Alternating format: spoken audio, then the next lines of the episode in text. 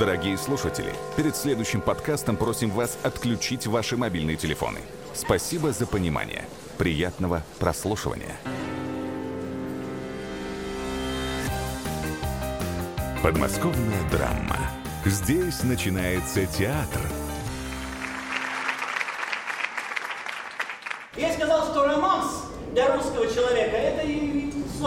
Слово мистическое. Да, Здравствуйте, с вами закулисный Потому репортер Марина Мухатова. Вечер русского романса, и он обязательно придет. И он пришел вот в таком вот количестве. И большое вам спасибо, спасибо. Сегодня в моем подкасте драма из Химок.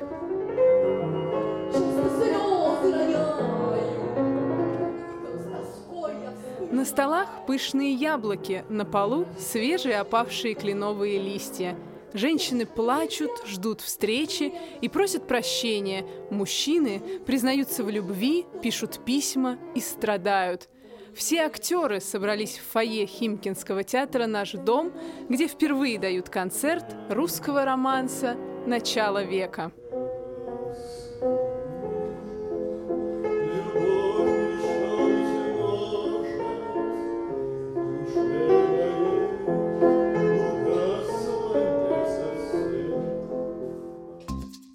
На этот вечер фойе переименовали в музыкальную гостиную. Как может быть иначе у театра с названием «Наш дом»? А если в доме есть гостиная, значит должны быть и остальные комнаты. В первую очередь жилые. Здесь их роль выполняют гримерки. Я зашла в одну из них к актерам Евгению Крохину, Евгению Кравченко и Андрею Крыченкову. Они меня уверяли, в гримерке не живут, а все, что в ней находится, нужно исключительно для работы. И чайник, и кофеварка, и гитара, и диван, и хоп хей ла ла лей Ни в одной гримерке мы еще не слышали Агутина. Здесь вы точно первые. Здесь и можно не только Агутина услышать, абсолютно любую страну. Это, это для вас, наверное. Меломаны. Это наш ко- Агутин, да.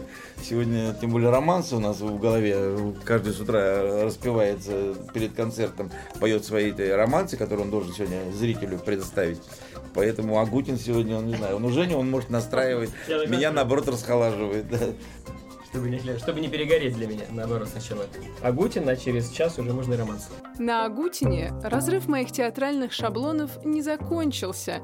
Я подняла глаза на стены, а там футбольная символика. Слева «Зенит», справа «Спартак», клубы, которые играют друг против друга, в гримерке актеров, которые друг за друга. И после этого кто-то еще будет сомневаться в силе искусства. А может, на актеров так влияет футбольная арена Химки, которая находится прямо за театром.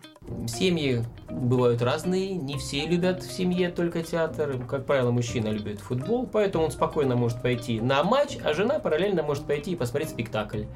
А если уж действительно семейная идиллия, матч может быть в 3 часа дня, они пошли вместе сначала на матч, покричали, а потом пришли спокойно в 7 вечера, эмоционально, поспали эмоционально, посмотрели, действительно, театр, отдохнули и так вот бывает. А можно зайти еще на утренний спектакль, который в 12 часов с Если у них есть дети, да, они сначала за- зашли утром на детский спектакль, потом отдохнули на футболе, и потом до отдохнули на вечернем спектакле.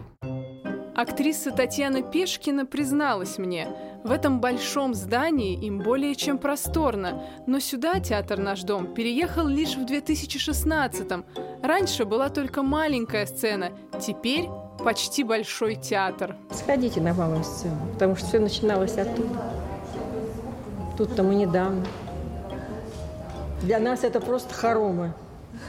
Мы сейчас, знаете, у нас теперь... Я пошел... э, Ты, ты сегодня где? Я сегодня в Большом театре. А я сегодня в Малом театре. То есть вот такой. То есть у нас в Хилкоте большой и малый театр есть. В каждом доме, независимо от его размеров, есть кухня. И здесь Как рассказала мне директор театра Нарине Кастанян, отношения с едой особенно тесные и неординарные. У нас очень много спектаклей, в которых используется натуральная, скажем так, еда. Мы угощаем зрителя этим... А какая, например? Ну, например, пирожки, грибы, в старостинских помещиках. Да, пирожки, грибы. И покрепче что-то там есть, наливают, мы наливаем. И так далее. У нас есть Марат, который выстроен в трех действиях с антрактами, в которых тоже происходит угощение зрителя. Если в начале это война, это черный хлеб и кипяток, сухарики, то, значит, после победы вас угощают пивом, с рыбкой соленой. Вот. Потом, э, соответственно, вы идете на новое действие, возвращаетесь и садитесь в кинотеатр с мороженым, смотреть кинохронику и есть мороженое с шоколадом.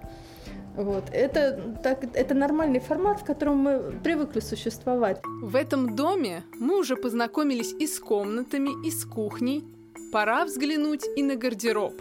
В данном случае на костюмерную – я знала, что у костюмеров работа сложная, кропотливая, трудоемкая, но что она к тому же еще и разыскная, это стало для меня новостью.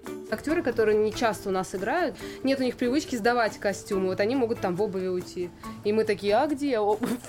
И вот мы расследуем Шерлока Холмса. А он потом хотя бы возвращается, обувь? Или... Ну, как правило, за редчайшим исключением, то есть нам удается докопаться до истины, как правило, в 99% случаев все находится. Ну, нервов при этом Нервов, да. Приходилось, э, даже были случаи, когда экстренно заказывать брали в аренду костюмы, возвращали потом целую, целое такси приезжало с совершенно другими костюмами, открывался багажник и говорили, может быть, вы вот это вот возьмете, может быть, вам ряса священника понадобится. Я говорю, нет, нет, нет, нам, пожалуйста, вот тот, который был.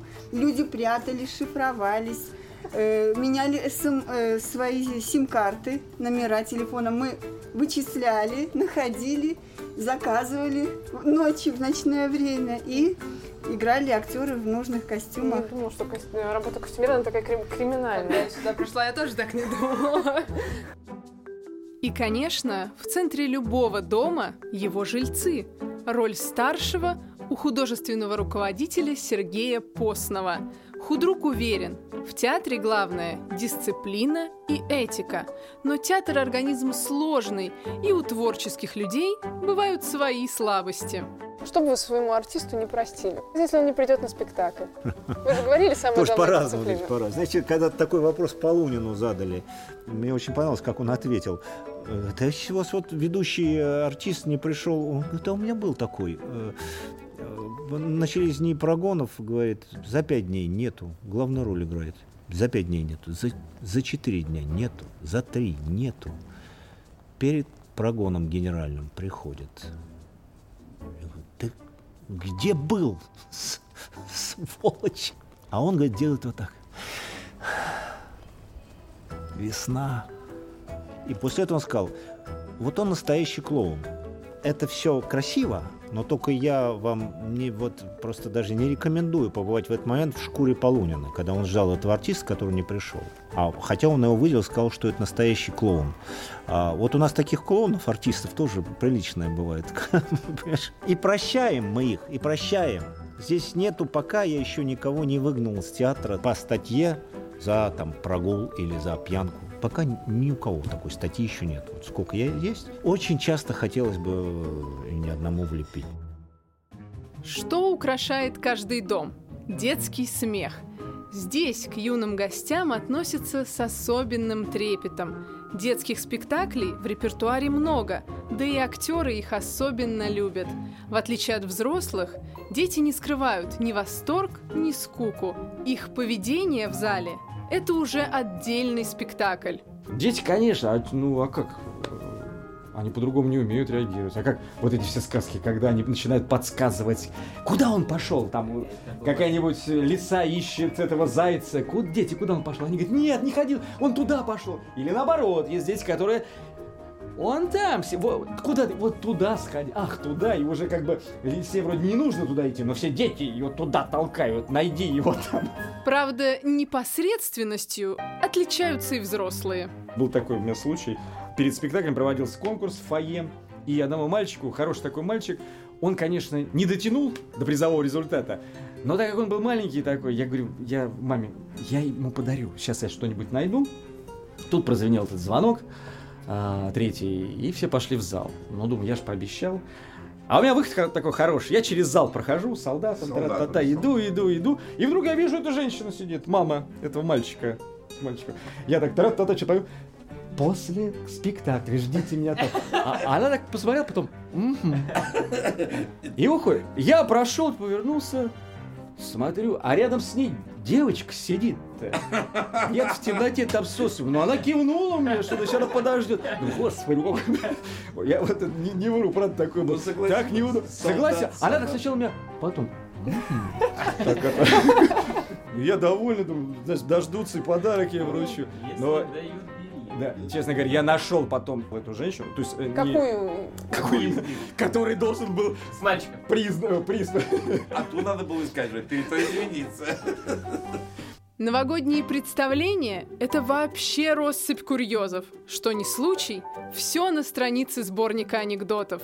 У нас был очень интересный этот, э, когда, э, кто там у нас был, Станислав Тимофеевич, он входит э, в сотню лучших актеров России, там, не знаю, он как бы не очень много снимается, он везде, понемногу его там, у нас он был директором э, в том, ну, еще раньше, давно, Э, вот, и он Дед Мороз там такой, седовласый, такой голос такой э, поставленный, он был пожилой, у него с памятью было не очень хорошо, Э, С юмором зато здорово. да, у него обычно э, кто и узнали меня, ребятки. Э, Седовласый краснонос, кто я, дети, Дед Мороз, он должен был сказать.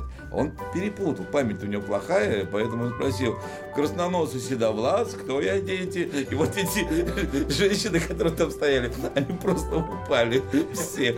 И он там, да, один из вас. Кто-нибудь еще сомневается, что театр – это весело? Любите театр так, как люблю его я. До встречи в подкасте «Подмосковная драма». Ваша Марина Мхатова.